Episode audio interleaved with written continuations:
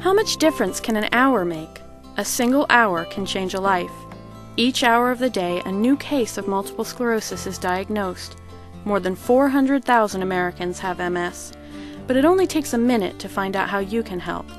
To offer your support, call the Multiple Sclerosis Foundation at 1 888 MS Focus. That's 1 888 673 6287.